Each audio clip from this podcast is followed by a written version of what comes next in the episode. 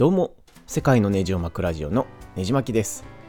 最近あのアメリカの伝説的なアニメサウスパークがついにネットフリックスでも配信されました。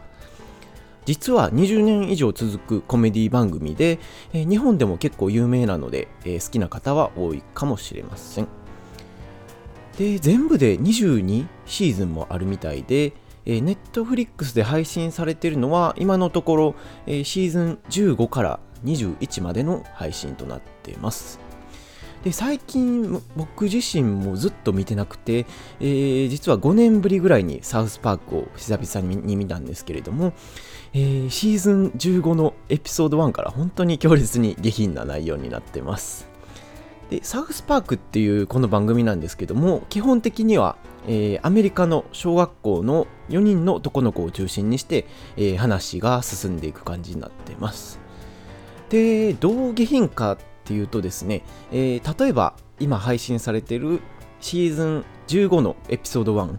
ムカデ人間パッドみたいなエピソードを軽く説明すると、まあ、タイトル通りその映画のムカデ人間の、えーパロディだったりするんですね。で、えーストーリーはなんか iPad、Apple の iPad を利用するときに規約を読まずに同意してしまう顧客が、えーその規約に同意したはいいけれども、実は同意すると、えー口をですね、他人の肛門に縫い付けられることに、えー同意してて、えーまあ一人の男の子が Apple に誘拐されて、えーしまってみたいな話になっています。で、あのーま、まあ話は進んで、そのアップルから、えー来た人にさらわれて、えー今回他人の肛門と自分の口を縫い付けられてしまうっていうキャラは、まあ、カイルっていうキャラクターになってるんですけども、えーこの子が実はあのユダヤ系の子供なんですね。で、結構このカイルっていうキャラが周りの流行に馴染めずに、トラブルに巻き込まれるっていうパターンがわりかし多くて、えー個人的には結構お気に入りのキャラクターだったりします。で、まあ、カイルっていう名前もよくあるあユダヤ人の名前だったりはします。で、他にもですね、そのクラスメイト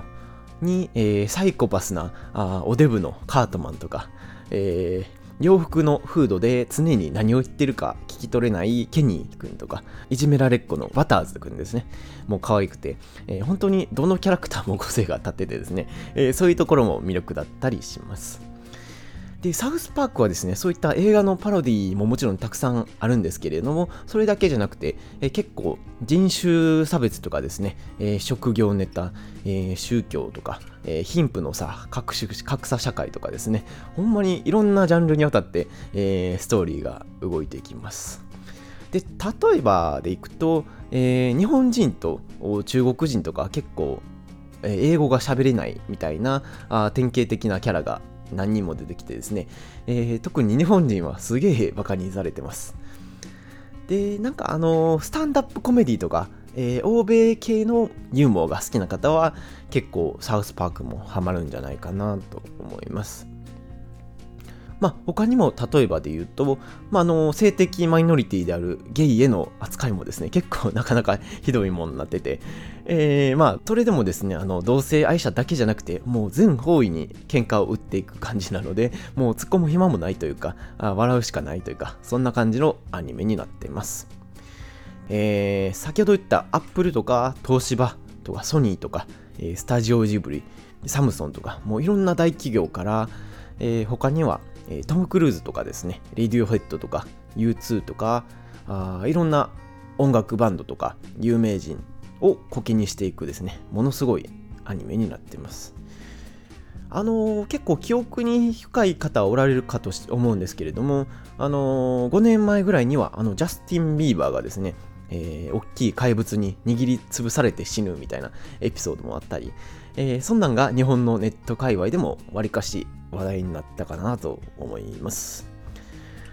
でですね、最近も中国の習近平を、えーはっきりと名指しで批判してですね、えー中国政府が激怒したみたいな話がありましたけども、えーそのサウスパークの制作陣はですね、え一応謝罪文として、えネットに、まあ、ツイッターかなんかにですね、え謝罪をあげたんですけれども、その内容も全然悪びれてなくて、もう 逆、逆に煽り立てる声明を発表したりとか、えー、ほんまにアウトローな番組になってます。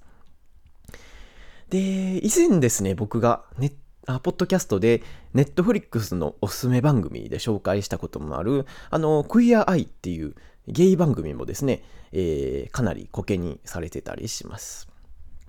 で、これが確か、あの、先ほどネットで、えー、調べてみるとですね、えー、シーズン7のエピソード8になってるので、まあ今のところネットフリックスでは配信されてはないんですけれども、まああの、このクイア愛を散々バカにしたエピソードもあったりします。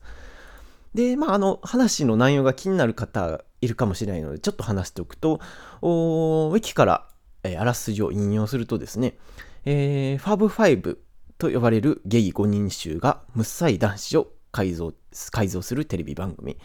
えー、サウスパークでも大人気で男子はこぞってゲイテイストのファッションやライフスタイルを取り入れるようになる、えー、妻たちも夫が小綺麗になって最初は喜んでいただがギャリソンは街の男たちがゲイでないのにゲイのふりをするメトロセクシュアルを名乗っていることに腹を立てて流行に乗れないカイルは友達から仲間外れにされていたえー、2人は Fab Five のもとに抗議に向かう。っていうあらすじになっててですね、えー、結構話も後半で、えー、意外な方向に進んだりします。で、このエピソード結構個人的にもめちゃめちゃ好みのお気に入りの1エピソードで、まあ、興味のある方はあシーズン7のエピソード8ですね。のタイトルは「お姉はたまげたクラブピープル」というエピソードを、まあ、まだえー、Netflix では配信されてないんですけども、見てみてください。でですね、えー、他にもいろんなエピソードありまして、まあ、例えばそのゲーム業界の任天堂 VS、まあ、ソニー VS マイクロソフトみたいなゲーム業界の対立を面白おかしく変えたエピソードとか、あのー、サイエントロジーっていうトム・クルーズが狂信的にえー、崇めてるアメリカの宗教を面白おかしく描いたエピソードとか、えー、ネズミがあゲイの肛門を探検するエピソードとかですね、えー、他にお気に入りは、えー、復讐のために、えー、人の指を入れたスープを飲ませる回とかこれほんまに、えー、カートマンのサイコパスのキャラが立ってるエピソードなのでおすすめです。他にはですね、あのー、ポケットモンスターをパロディにした、えー、チンポコモンのエピソードとか、日本のアニメ的な忍者ごっこの話とか、えー、ほんまにバラエティ豊かな、あお下品な、えー、アニメが詰まってますので、えー、ぜひ見てみてほしいです。まあ、個人的にですね、これとためを張れるアニメは、ザ・シンプソンズだけじゃないかなと思っていてですね、まあ、僕個人としてはどちらかというとサウスパークよりもシンプソンズ派だったりします。で、まあそちらもですね、えー、結構ブラックユーモア溢れるアニメなんですけども、本当にですね、きついことを言ってるのは実はシンプソンズだったりするんじゃないかなと思ってて、えー、ままたですね、別の機会にこのアメリカ人の国民的アニメ、えー、ザ・シンプソンズについても話したいと思います。まあそろそろこの辺で話を終えようと思いますが、えー、興味のある方はぜひ、えー、ネットフリックスで配信されたサウスパーク見てみてください。このポッドキャストを iTunes や Spotify で聞いていただいている方は、ぜひ登録やレビューをお願いします。このポッドキャスト以外にも、ねじまきブログというブログをやっておりますので、興味のある方はググってみてください。では次のエピソードでお会いしましょう。